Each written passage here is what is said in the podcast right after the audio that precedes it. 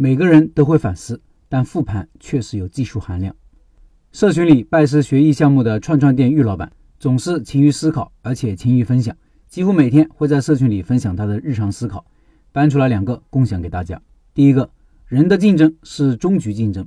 他说，最近把商圈周围几家火锅店都吃了一遍，有几点感受和大家分享一下。第一，各家的味道和服务都不差，因为味道。服务环境这些是我们能够意识到的，也是很好的抓手。大家在这方面都不差。第二，生意好的店铺都有自己鲜明的特点和定位，有装修精致、菜品新鲜、主打宴请聚会的，有主打性价比的，有综合实力强的，有自助模式的。第三，每个老板的平台运营能力和宣传能力差别很远，这也是未来竞争的方向。如果你能更好的运营美团、抖音，为店铺带来持续的流量，这也是未来竞争的方向。今天我们店就有一桌七八个客人看到我的抖音，开车二三十公里穿城过来吃串串。最后，我认为餐饮最终比拼的还是老板的认知和学习能力。你能否持续的学习、思考和复盘，最终决定我们能取得多大的成功。第二，说一说第一次选址失败的经历。最开始做餐饮的时候，我也是完全一个餐饮小白，没有任何经验。当时一个朋友是吃货，经常带我去一些卡卡角角的地方吃了很多美食，那些位置真的很偏。但是生意很好，当时我俩就得出一致的结论：只要把产品味道做好了，哪怕位置差一点也完全没关系。说一说我对这个事情的反思和复盘。第一，幸存者偏差无处不在，比如很多抽烟的人都会这样安慰自己：我邻居那二大爷天天烟不离手，活了九十九。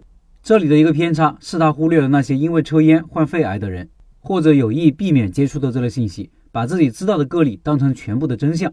在我的案例里。我其实只看到了这些位置差但生意好的店，但真实的情况是，超过百分之九十九的位置差但生意不好的店，因为开店失败了，所以我看不到了。第二，简单归因，那些位置差但生意很好的店，我把它简单归因为味道好。这也是我们经常说的外行看热闹，内行看门道。这也是普通人和高手的差别。普通人只能看到简单的能看得到的东西，比如味道、环境和服务，但高手看到的是系统和结构的原因。这些位置差但生意好的店，往往有这些特点：开店时间很长，往往在十年以上。十年以前的竞争环境是不一样的，而且租金成本很低。如果是现在，竞争非常激烈，而且你能耗得起这么长时间来积累回头客吗？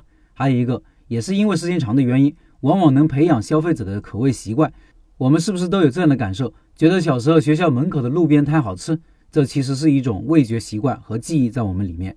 幸存者偏差对应的是概率思维。而我们开店要做的是在概率上有更大可能胜利的事情。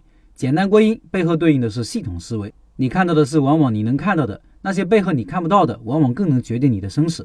因为你看不到嘛，自然对它没有准备和防范，以至于事情发生时措手不及，回天乏术。我们反思复盘的时候，一定不能只是对经验的简单总结。比如我对我第一次选址失败的经验，只是简单的总结了一下，下次一定要选一个好一点的地方。这样经验的作用是很有限的。发生了什么事情？是什么原因导致的？如何规避？这是一个简单的反思框架。反思一定要到背后的规律，因为规律才可迁移，才可应用到其他地方。这就是所谓的举一反三，融会贯通。以上是玉老板的分享。最后，我的第一个付费课程《开店选址课》上周五在抖音里上线了。